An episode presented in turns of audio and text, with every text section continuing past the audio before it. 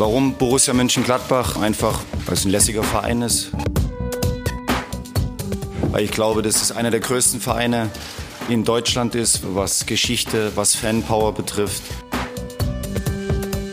Triumphe, Höhepunkte, auch bittere Niederlagen, Kuriositäten wie den Pfostenbruch. 6 zu 0 gewinnt unsere Borussia aus Mönchengladbach bei Schachter Donetsk in Kiew gegen eine Mannschaft, die zuvor unter anderem gegen Real Madrid gewonnen hat. Also die Gruppe bleibt vogelwild. Das 6 zu 0 wird so ein bisschen natürlich in den Schatten gesetzt durch die US-Präsidentschaftswahl, die zum Zeitpunkt der Aufnahme am Mittag des 4.11. immer noch ja, äh, on track ist, wo noch kein Sieger feststeht. Ich bin Kevin Schulte hier im Pfostenbruch, dem Gladbach-Podcast und ich begrüße natürlich erstmal Fabian. Grüß dich. Ja, grüß dich, Kevin. Ja, da sind wir alle froh, dass Borussia das gestern klarer gestalten konnten als die Wähler und Wählerinnen in den USA ihre Präsidentschaftswahl. Ähm, ja, Borussia liefert ein famoses Spiel ab. Ähm, ich bin fast geneigt dazu, äh, direkt die Note zu verteilen, äh, verteilen zu wollen für das Spiel. Ähm, das war natürlich eine ganz herausragende Leistung. Vielleicht eine der, wenn nicht vielleicht auch die beste Leistung Borussias, die man so je gesehen hat. Man weiß ja wirklich gar nicht, was man kritisieren soll. Ja, also ich würde auch sagen, das ist eine 1 Plus. Wann soll man eine 1 Plus verteilen, wenn nicht nach diesem Auftritt? Je gesehen, weiß ich jetzt nicht, weil wir sind jetzt auch keine Kinder der 70er, aber ich würde sagen, so für unsere Generation, 90er Jahre Gladbach-Fans, die dann so in den Nullerjahren dann wirklich zum ersten Mal auch im Stadion waren, also das ist das beste Spiel vielleicht gewesen, gerade weil man auch den Gegner natürlich äh, mit in die, in die Losung reinnehmen muss und das ja auch keine Blinden sind. Wir werden darüber sprechen ausführlich und wir sind nicht alleine, denn wir haben einen Gast heute, einen Gast, der ähm, direkt in Kiew sitzt und dort zugeschaltet ist, äh, Dennis äh, Trubetskoy. Grüß dich. Ah, hallo Kevin, hallo Fabian. Ja, danke, dass du dabei bist. Du wolltest eigentlich auch ins Stadion gehen, aber das hat dann äh, kurzfristig ähm, ja aufgrund einer Entscheidung des Gesundheitsamtes nicht geklappt, ist richtig, ne? Äh, genau, das ist ja der Fall. Also ich war jetzt eigentlich äh, bei zwei Spielen im äh, Kiewer Olympiske Stadion, seitdem äh, die ganze Corona-Sache losgegangen ist, unter anderem auch beim äh, Spiel Ukraine-Deutschland. Und ich fand das eigentlich, wenn ich ganz ehrlich bin, für mich persönlich relativ sicher. Also ich weiß nicht, ob das wirklich für, für alle sicher war. Also es gibt natürlich irgendwie Fans, die sich miteinander sammeln oder auch die Fans, die nach dem Spiel auch einen Schnaps trinken wollen zusammen. Aber für mich persönlich äh, habe ich halt die, das Konzept, wie, wie das hier umgesetzt wurde, dass man quasi nur einen Sitz äh, in der Reihe besitzen durfte. Das fand ich eigentlich für mich persönlich relativ sicher. Und ich, ich wollte eigentlich auch hingehen äh, und habe auch die Tickets gekauft, aber dann kam äh, quasi wegen der relativ schlechten Zahlen hierzulande doch am Sonntagabend die Entscheidung, dass äh, das Spiel ohne Zuschauer stattfindet. Wie gesagt, ein bisschen schade, weil ich das Konzept hier eigentlich, wie gesagt relativ okay finde. Äh, also die gesamte Lage, die gesamte Corona-Lage in, in der Ukraine ist wirklich nicht zufriedenstellend. Aber für mich hätte ich das Risiko gerne genommen. Aber ja, also erstmal auf jeden Fall Glückwunsch zu diesem Sieg. Und im Nachhinein muss man wahrscheinlich sagen, ja, es ist vielleicht sogar gut gewesen, dass ich nicht da war. Ja, danke erstmal. Also die Glückwünsche nehmen wir natürlich äh, sehr gerne an. Es war ja auch ein wichtiger Sieg in dieser sehr umkämpften und vielleicht überraschend engen Gruppe. Schachter ist ja, wie schon erwähnt, durch den Sieg gegen Real und durch das Unentschieden gegen Inter Mailand echt gut positioniert gewesen. Ist, ist es auch immer noch. Ähm, jetzt gewinnen wir das Spiel 6-0 und wenn man das Spiel nicht gesehen hätte, dann muss man sich ja wirklich mit den Augen reiben, wie das denn möglich war. Fabian, vielleicht äh, so deine ersten Worte zu diesem Auftritt im Gesamten betrachtet. Äh, woran lag es, dass wir Schachter wirklich abgeschossen haben? Ja, das lag zum einen daran, es gab natürlich wieder die, die drei Wechsel, die fast selbsterklärend sind im Vergleich zum letzten Spiel, um da kurz nochmal drauf einzugehen. Lars Stindl, äh, Tikis Tyram und Christoph Kramer zurück in die Mannschaft. Ähm, dadurch kam dann auch, war dann auch im Mittelfeld die nötige Frische irgendwie auf dem Platz. Das Gefühl hatte man schon. Und ansonsten muss man sagen, dass Borussia von der ersten Sekunde an äh, fokussiert war, konzentriert, ähm, ein, ein, ein unglaublich gutes Pressing gespielt hat, äh, Schacht ja immer wieder unter Druck gesetzt hat. Äh, sie hatten, konnten dann keine Luft zum Atmen. Ähm, ansonsten hat bei Borussia auch wirklich fast alles funktioniert. Die ähm, lange Diagonalbälle, ähm, die, die genau ankamen, die ähm, ja auch schnelle ähm, Kombinationen, die von wenig Ballverlusten geprägt waren und immer wieder zu Abschlusschancen geführt haben. Und ähm, ja, alles in allem einfach ein Spiel, in dem viele Automatismen gegriffen haben, in dem äh, die Ideen des Trainerteams perfekt äh, funktioniert haben. Und ähm, das war dann so ein Tag, da muss man sagen, das war vielleicht der Sahnetag von Borussia, ähm, wohingegen Schacht ja auch einfach einen rabenschwarzen Tag erwischt hat. Ähm, die haben nicht wirklich ins Spiel gefunden und dann stand es plötzlich schon 2-0, irgendwann 3-0 und äh, sie haben sich ein bisschen umgeschaut und ja, waren so ein bisschen ratlos, woran es denn eigentlich liegt. Und ähm, ja, bevor sie dann wirklich nochmal auferstehen konnten, hat Borussia dann auch äh, den Sack zugemacht in einer unglaublich ähm, ja, starken Art und Weise. Und äh, das waren am Ende viele Faktoren, die dafür sprechen, warum es so gekommen ist, wie es gekommen ist. Man konnte nicht damit rechnen, aber es war ein ja, Wahnsinnsauftritt von Borussia. Ja, das war auf jeden Fall eine Partie, ähm, die du echt nur alle zehn Jahre spielst, wenn überhaupt. Gerade gegen so einen Gegner, wo dann auch eben vom Timing her alles klappt. Ich meine, mit der ersten Chance in Führung zu gehen, auswärts ist grundsätzlich gut. Und dann ähm, hast du etwas Glück bei dem, bei dem Schuss von äh, Chris Kramer, der abgefälscht wird und dadurch ähm, ja eben nicht zu einem Kullerball in die Hände des Torwarts gerät, sondern zu einem unhaltbaren Ding zum 2-0. Dann haut Player eine Fackel ins Netz. Und dann gab es ja diese eine Szene, wo, wo Schacht ja über deren rechte Offensivseite dann in den Strafraum eindrang. Sommer aber letztendlich getroffen wird am Fuß, dadurch gibt es nur Ecke, kein 1 zu 3 und wenig später fällt das 4-0 dann nach einem Eckball. Also war alles dabei. Äh, Dennis, was würdest du sagen, warum konnte ähm, Donetsk von Anfang an irgendwie so die eigene spielerische Qualität so gar nicht auf den Platz bringen? Also man muss hier wahrscheinlich wirklich am Anfang äh, ziemlich deutlich erwähnen, dass das wahrscheinlich das schlechteste Spiel von Shakhtar unter diesem Trainer, unter dem relativ unbekannten Portugiesen Castro, der seit der letzten Saison die Mannschaft trainiert war. Also ganz, ganz eindeutig. Äh, wobei man auch sagen muss, das hat mich relativ stark auch an das äh, Europa League Halbfinale gegen Inter Mailand erinnert, weil also wenn es bei dieser Mannschaft mal nicht richtig läuft, dann kann es relativ schnell äh, zu einer Katastrophe kommen. Aber dazu muss man aber wirklich äh, auch ziemlich deutlich sagen, dass ich äh, für, für, die, für die Zusammensetzung der Mannschaft, die Castro ja entschieden hat für dieses Spiel, da habe ich ehrlich gesagt ziemlich, ziemlich großen Respekt, weil also euch ist, euch ist wahrscheinlich bekannt, also ich habe so ein bisschen angehört, was ihr im letzten Podcast so ein bisschen ja diskutiert habt, dass, äh, dass das Schachtar äh, die letzten Wochen stark mit, mit Corona-Pandemie kämpfte. Also es gab mh, acht Spieler, die ausgefallen sind deswegen. Äh, deswegen, das ist auch so ein bisschen der Punkt, der, glaube ich, die, die Leistung äh, gegen Real und Inter so ein bisschen auch nach oben schippt, äh, weil es nicht unbedingt die A11 war, die gegen diese beiden Mannschaften gespielt hat. Und da muss man wirklich sagen, also Castro ohne genommen genau das Team behalten, das auch gegen Real und Inter gespielt hat, äh, obwohl einige Schlüsselspieler, wie zum Beispiel der wichtige Mittelfeldspieler Taras Stepanenko, obwohl sie wirklich schon bereit waren zu spielen, und äh, da habe ich tatsächlich ziemlich viel Respekt, aber das war wahrscheinlich auch die, die Fehleinschätzung, weil so ein, so ein Stepanenko, das ist wahrscheinlich genau der Spieler, der, der gestern gefällt hat. Äh, also auf jeden Fall, also die, die Art und Weise, wie es äh, in dieser Konstellation die Defensive bei Shakhtar aussieht, die ist nicht optimal. Nicht jeder Brasilianer, der da vorne mitspielt, ist auch jetzt äh, der, der Stammspieler. Äh, da muss man auch sagen, also ich glaube, äh, Schachter hatte jetzt im gesamten Spiel nur einen richtigen Torschuss. Und das ist auch äh, relativ enttäuschend.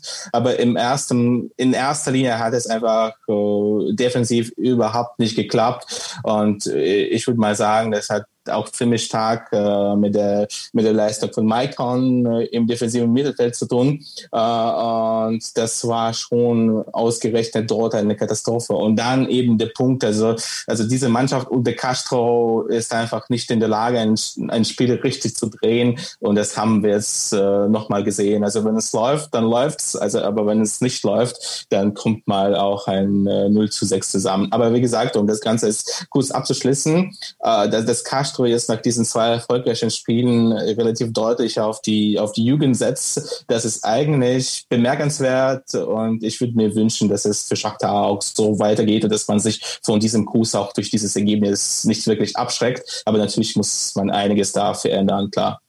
Ja, absolut nach einem 0 zu 6, vor allen Dingen, wenn du da eben in die Partie gehst als Tabellenführer der Gruppe, der ja vier Punkte mitgenommen hat gegen, gegen sehr starke Gegner. Ähm, was mir auch so ein bisschen aufgefallen ist, und da deckt sich ähm, meine Einschätzung mit deiner, Stepanenko, ähm, das ist ja schon ein Name auch, der jetzt ähm, ja auch äh, deutschen Zuschauern vielleicht ein Begriff sein kann, weil er ja auch, glaube ich, schon lange da spielt, weil er in der ukrainischen Nationalmannschaft auch ein, lange zumindest ein Fixpunkt war. Ich weiß jetzt nicht, ob es noch ist.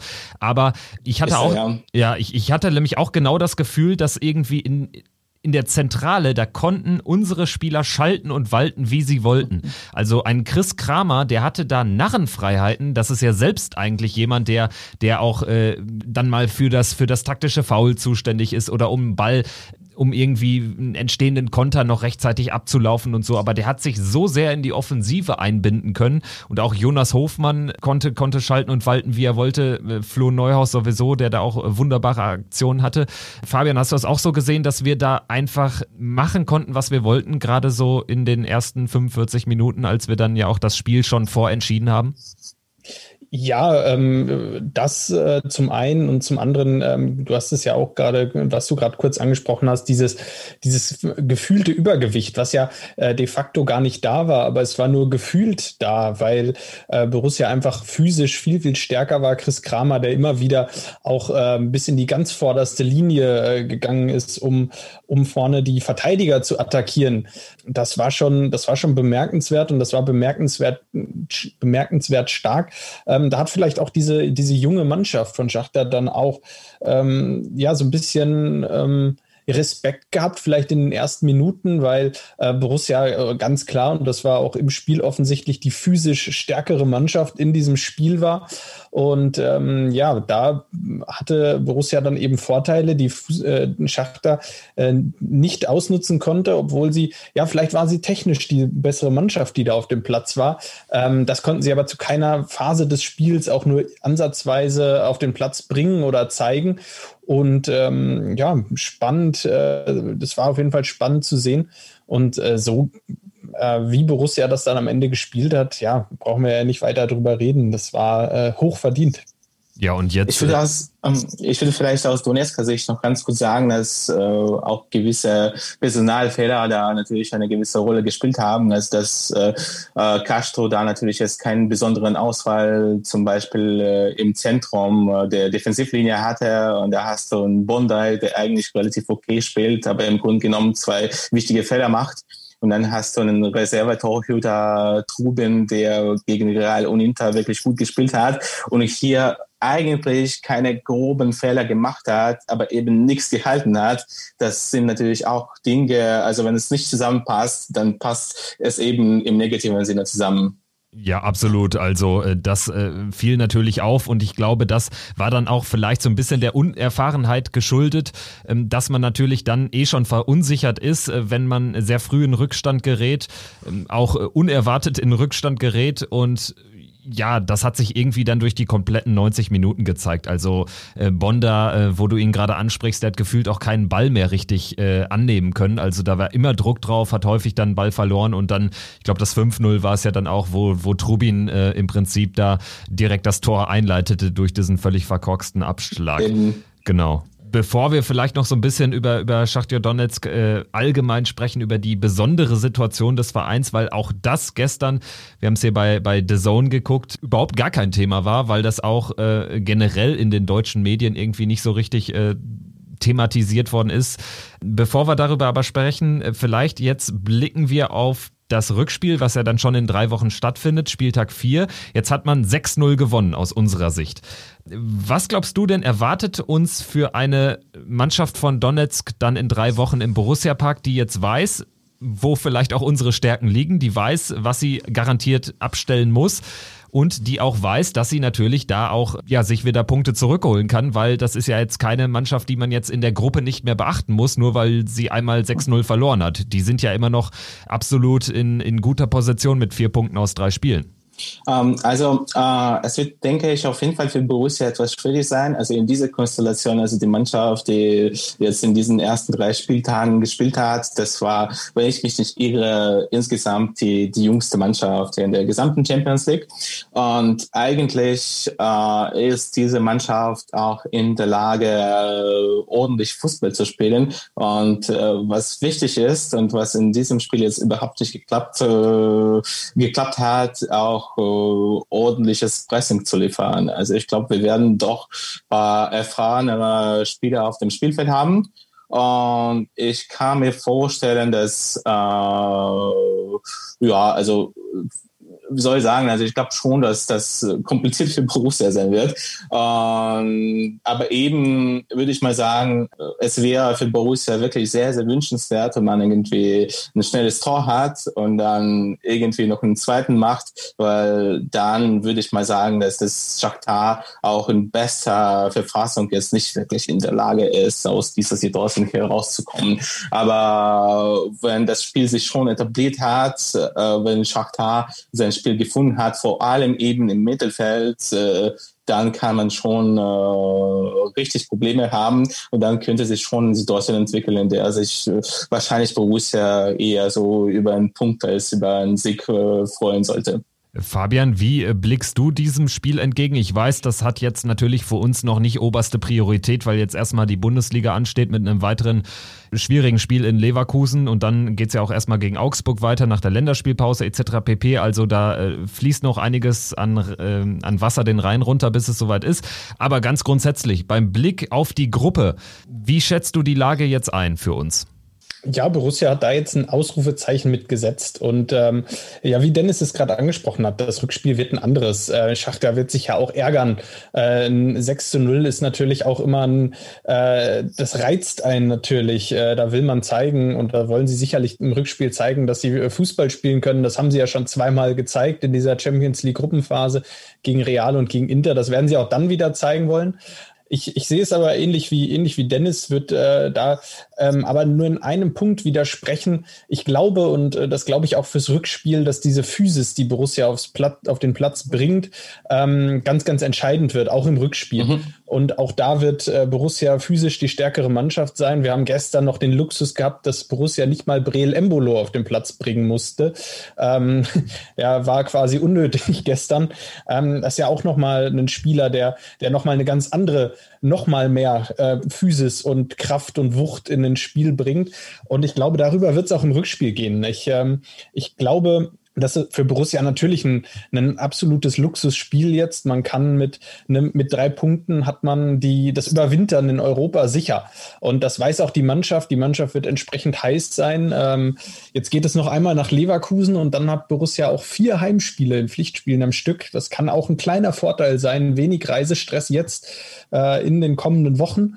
Und ähm, da kann es sein, wenn Borussia da eine, die nötige Frische und Physis auf den Platz bringt, äh, dann bin ich recht optimistisch. Aber ich stimme Dennis zu 100 Prozent zu, das wird ein anderes Spiel, ein deutlich schwierigeres Spiel. Ich würde dazu vielleicht ganz kurz sagen, dass ich es euch auf jeden Fall äh, eigentlich recht wünsche, dass äh, ihr es äh, wahrscheinlich auch in die K.O.-Runde schafft, auch wenn das Schachtar schadet, weil ich auch die ersten zwei Spiele im Konferenzformat allerdings aber auch mitverfolgt habe. Und ich glaube, dass, dass die Mannschaft das auf jeden Fall, also dass, dass eure Mannschaft das auf jeden Fall äh, in sich hat. Man muss natürlich dazu auch in der Lage sein, die Spiele dann auch richtig zu gewinnen, was gegen Schachtar jetzt äh, geklappt hat, was allerdings wahrscheinlich in Rückspielen zwischen, äh, also gegen Real und Inter deutlich schwieriger sein wird als, als, als, im, äh, als im Hinspielen. Aber auf jeden Fall glaube ich, dass, dass diese Borussia es drauf hat. Und es wäre eigentlich schon ein bisschen schade, wenn, wenn Borussia die K.O.-Runde verpasst. Also ich meine, Europa League ist natürlich schön und, und gut, aber äh, das Team hat wahrscheinlich etwas mehr in sich als nur das. Ja, wenn nicht jetzt, wann dann? Ne? Also kann man sicherlich äh, schon so sagen. Gerade weil man jetzt natürlich auch sich selbst in eine tolle Ausgangsposition völlig verdient gebracht hat und weil man ja eigentlich äh, sogar unter Wert dasteht, was die Punkte betrifft. Also es hätten theoretisch neun sein können, ähm, sieben sein müssen letztendlich jetzt aus den drei Partien und dann sehe die Tabelle ja nochmal anders aus. Aber ähm, ja, ich bin da auch grundsätzlich optimistisch, möchte noch einen Aspekt nennen, der glaube ich gar nicht mal so schlecht ist jetzt in dem Fall.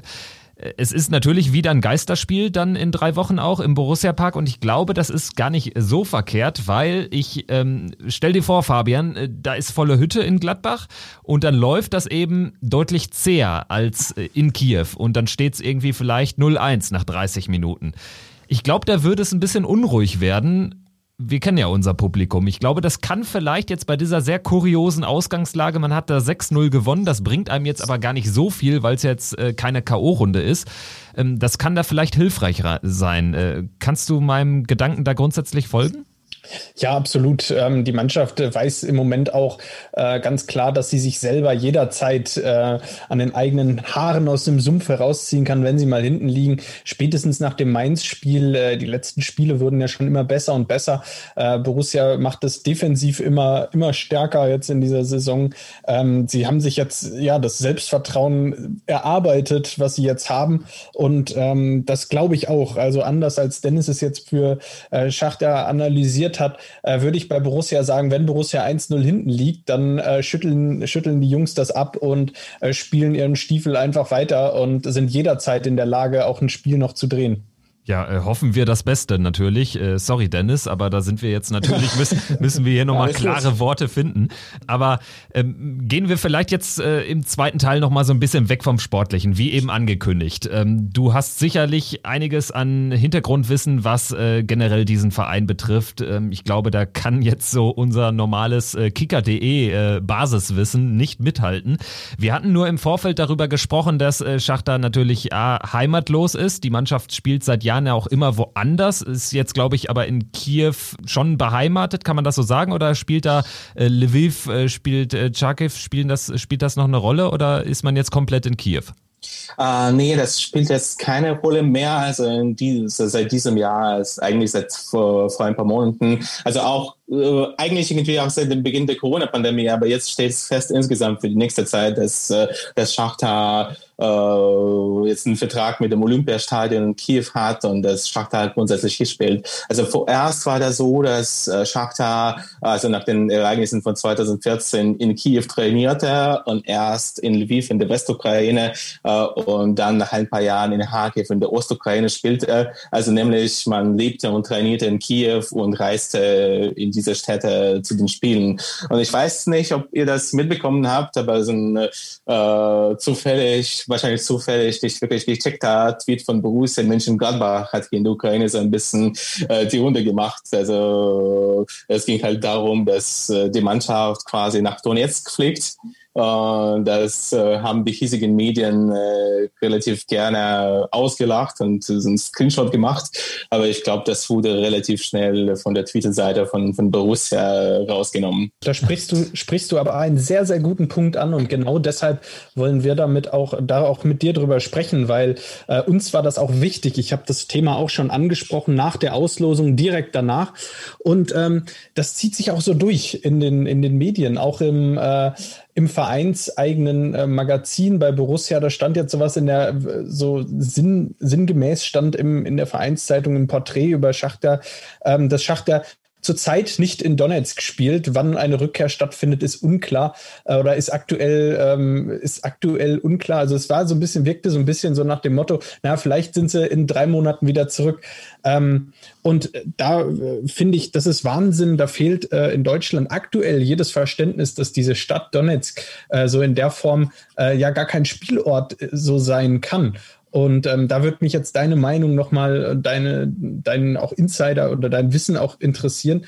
Ähm, so wie ich das verstanden habe, ähm, kann es sein, dass Schachter ähm, tendenziell in absehbarer Zeit in den kommenden 20, 30 Jahren vielleicht gar nicht mehr, nie wieder zurückkehrt nach Donetsk. Würdest du das teilen oder glaubst du, dass da eine Rückkehr früher oder später stattfinden wird?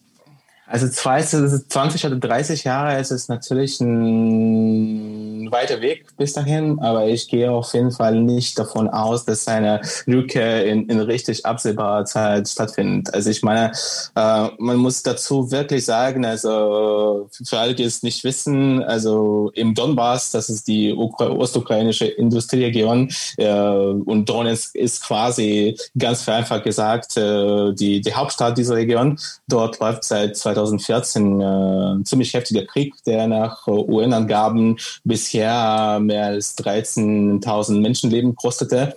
Und da muss man tatsächlich sagen, dass das ein Ausweg nicht wirklich in sich ist. Also da kämpft äh, die, da kämpfen die pro-russischen Separatisten, die quasi mit Hilfe Russlands da die Macht äh, ergriffen haben, mit der ukrainischen Armee und die, die großen Städte Donetsk, äh, aus der Schachta stammt eben und auch Luhansk, äh, aus der Soja stammt, auch eine ukrainische Mannschaft, die in der Europa League mittlerweile vertreten ist, die auch äh, gegen Hertha BSC oder RB Leipzig in den letzten Jahren gespielt hat. Also die sind äh, im, äh, im Gebiet, das von den Separatisten kontrolliert wird. Und wie gesagt, also das ist eine Situation, bei der man sagen muss, äh, also 2014, 2015 wurde dann dort richtig und richtig viel geschossen.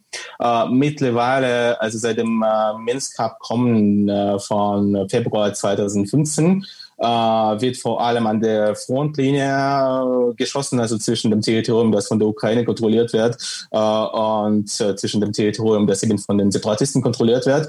da kommt eigentlich keine der beiden Seiten so richtig einen Zentimeter voran, aber so eine richtige Kompromisslösung gibt es nicht. Und ich glaube, erst wenn die Ukraine das Gebiet wieder kontrolliert, kann es möglich sein, dass das Schachtar zurückkehrt. Und das sehe ich in den nächsten Jahren einfach nicht. Das ergibt sich die Situation mittlerweile nicht. Und äh, kannst du etwas dazu sagen, wie äh, so das äh, Fanpotenzial von, von Donetsk aussieht? Also, das ist ja jetzt kein kleiner Verein, kein unerfolgreicher Verein, mhm. sondern hat ja im Prinzip Dynamo Kiew auch als ukrainische Nummer eins abgelöst.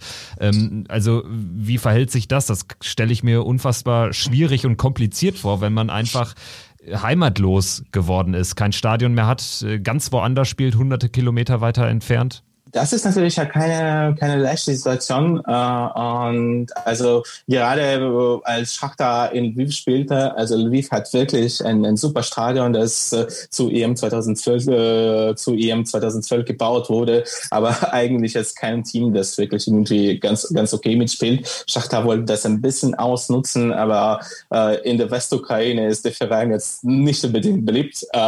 Äh, und da fällt es auf jeden Fall sehr stark an Fanpotenzial und das war auch der Grund, warum man nach Kharkiv äh, quasi umgesiedelt ist, äh, ganz im Osten äh, und da ist da war die Unterstützung eigentlich äh, eigentlich größer.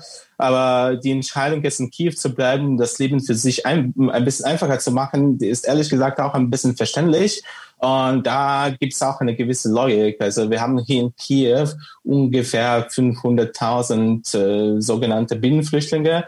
Da ist allerdings auch äh, die, die Krim, also die südukrainische Halbinsel, die auch 2014 von Russland äh, annektiert wurde, mit eingerechnet, aber das ist nicht so bedeutend. Also die, die meisten dieser Menschen, also was heißt nicht so bedeutend, ich komme selbst äh, ursprünglich von der Krim.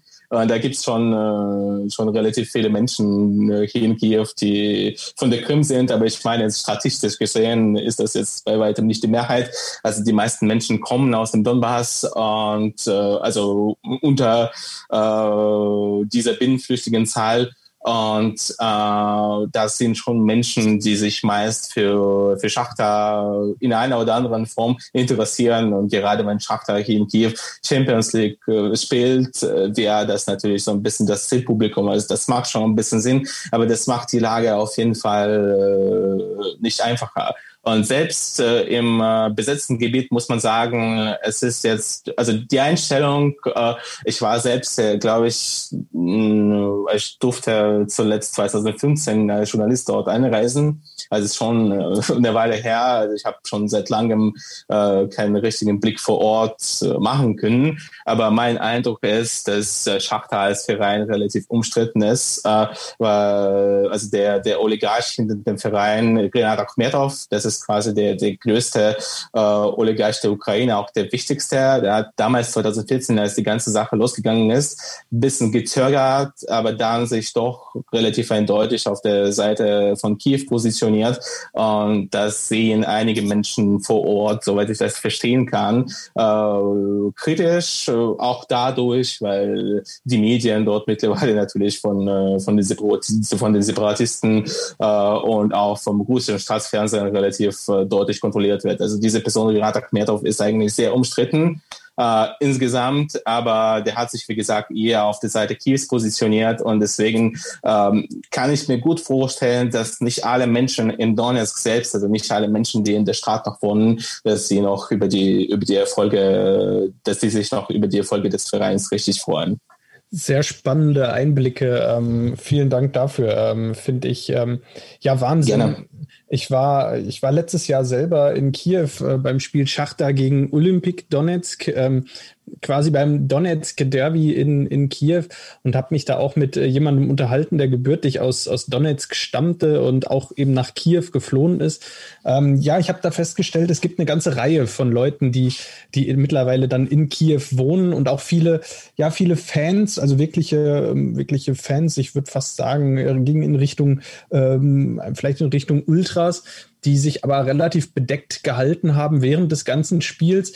Ähm, zum Schluss dann aber in, in der Schlussphase des Spiels, ähm, so sagte mir dann derjenige, der neben mir saß, die die ukrainische Nationalhymne gesungen haben mit dem zusammen mit dem äh, danach folgenden äh, Schlachtruf irgendwie Donetsk gehört zur Ukraine.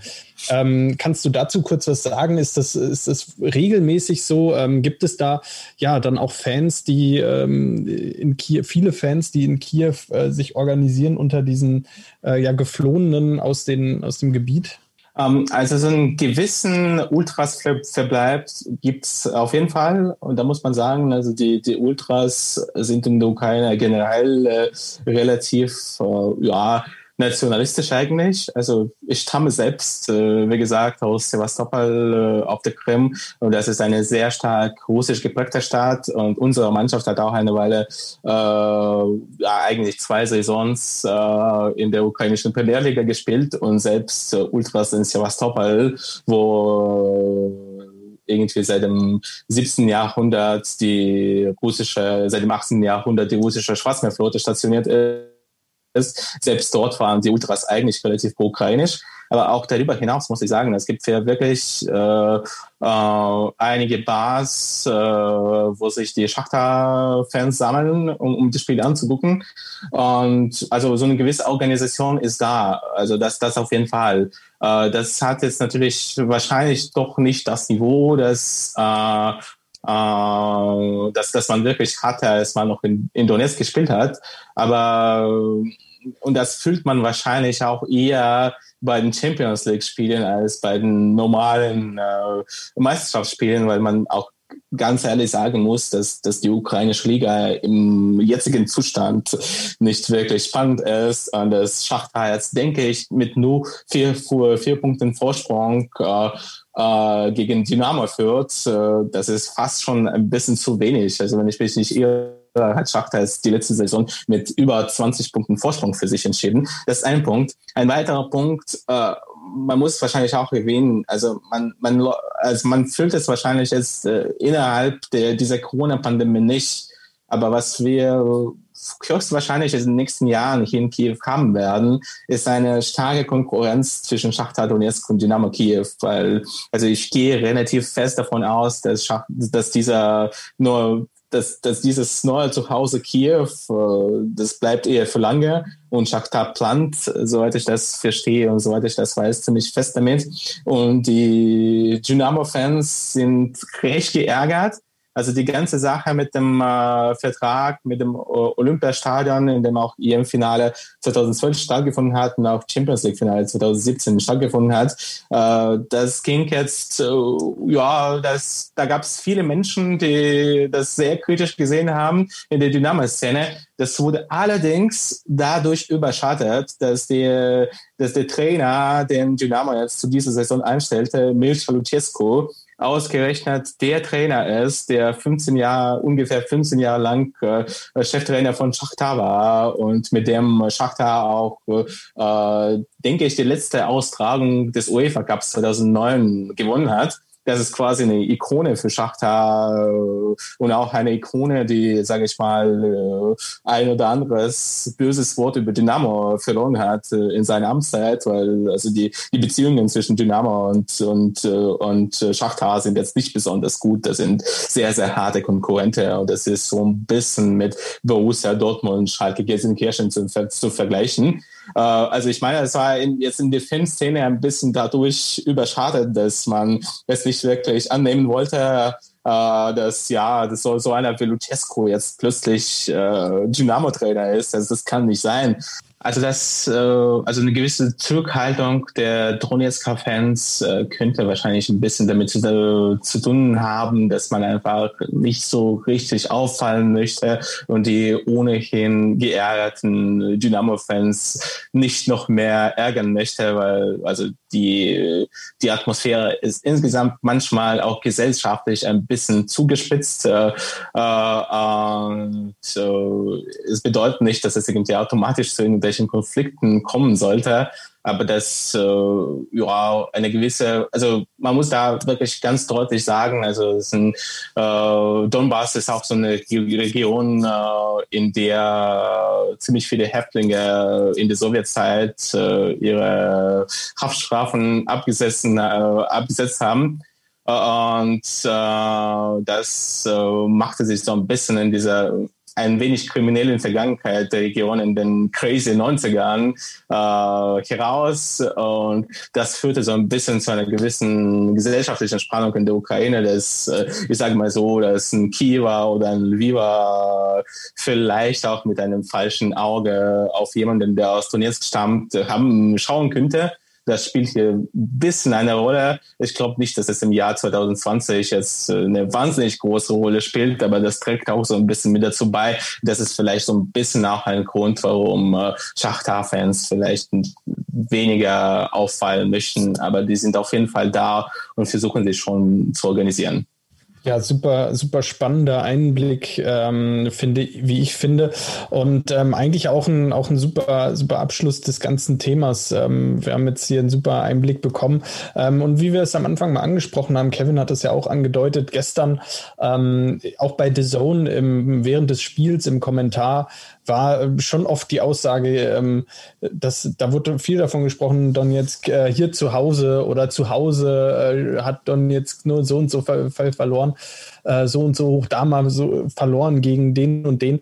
Und da, da musste ich so ein bisschen, da war ich immer so ein bisschen stutzig, weil ähm, ich finde, das trifft es ja nicht ganz, äh, dieses Wort zu Hause und ähm, diese Statistiken mit in Heimspielen, weil, weil so richtige Heimspiele sind es ja eben nicht, wie du es gerade gesagt hast, äh, vorübergehend oder ähm, ja, auf unbestimmte Zeit jetzt schon äh, ist Kiew jetzt eben die neue Heimat. Aber ähm, ja, so ganz vergleichbar ist es eben doch nicht und es gerät dann schnell auch ähm, aus dem Blick der, der Leute, äh, wenn, wenn dann eben von äh, zu Hause gesprochen wird. Ähm, ja, oder im schlimmsten Fall eben, wenn, wenn man sagt, äh, Borussia spielt in Donetsk. Äh, das ist für mich ja wirklich dann der, ja, der, der schlimmste Fall eigentlich, weil das inhaltlich einfach dann nicht korrekt ist.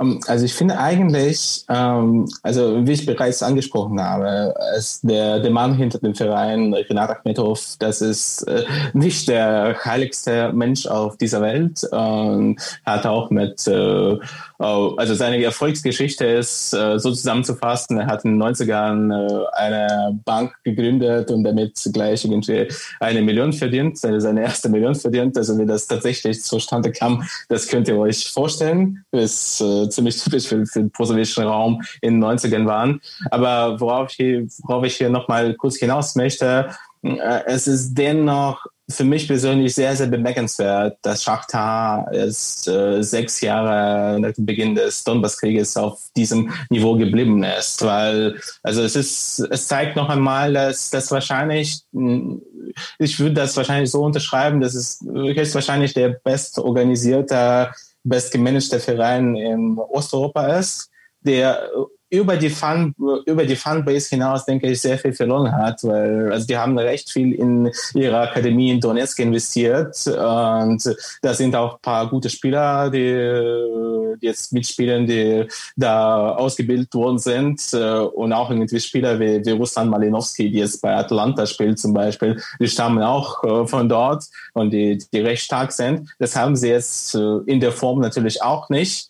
Und sie haben jetzt die ganzen Jahre gependelt und so weiter. Und das war auch irgendwie ein krasser Minusverein für. Und jetzt hat man in dieser Zeit auch richtig gut umgestellt auf diese Strategie, jetzt sage ich mal, zwei Menschen pro Jahr relativ äh, dicke zu verkaufen, also mit einer guten Ablösesumme, äh, damit auch äh, recht Geld zu verdienen und auch zumindest so eine schwarze Null zu schreiben und auch manchmal äh, profitabel zu sein.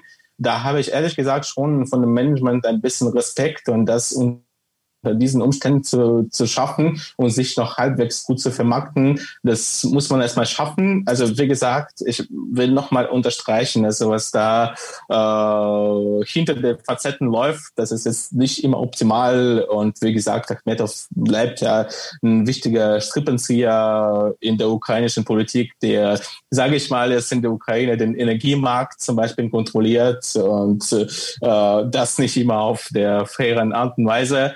Aber was äh, ausschließend den Verein angeht, äh, ich hätte es vor sechs Jahren nicht gedacht, dass äh, der Verein wirklich auf diesem Niveau bleiben kann. Und das finde ich schon sehr bemerkenswert und eigentlich irgendwie ganz gut.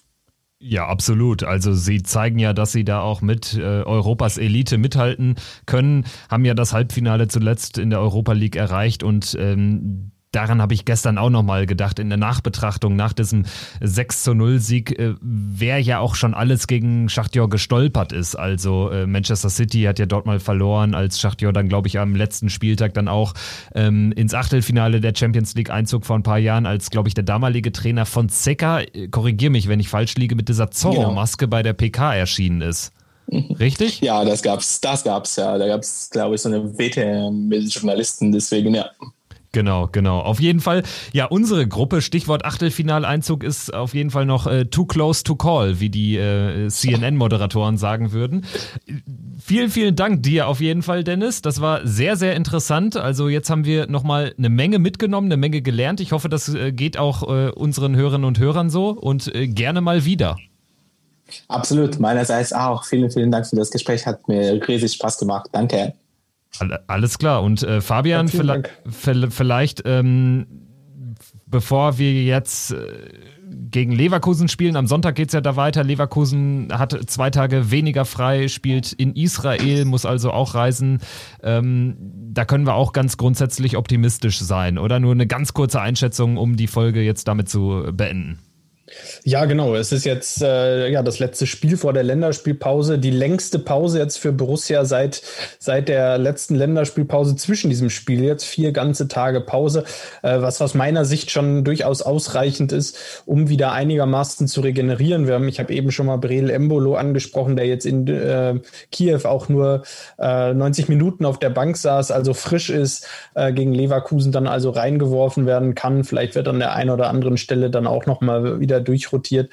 Äh, grundsätzlich kann man optimistisch sein, bin ich optimistisch, äh, weil die Mannschaft sich jetzt einfach ein Wahnsinn Selbstvertrauen erspielt hat und jetzt gerade, ähm, das ist mein Gefühl, so, ein, so ein, in so einen Flow reingeraten ist, ähm, wo sie sich jetzt einfach von mitreißen lassen müssen und einfach da wieder konzentriert und aggressiv ins Spiel gehen müssen gegen äh, Leverkusen. Dann ist auch da was drin und ähm, ja, wie es geht eben nur nach Leverkusen, die Reisezeit ist da überschaubar und auch danach bleibt bleibt jetzt die, bleiben die Reisestrapazen in den Wochen danach, außer für die Nationalspieler, erstmal überschaubar. Und äh, das stimmt mich schon grundsätzlich optimistisch. Und ähm, ja, wir sprechen ja dann nach dem Leverkusen-Spiel auch nochmal wieder.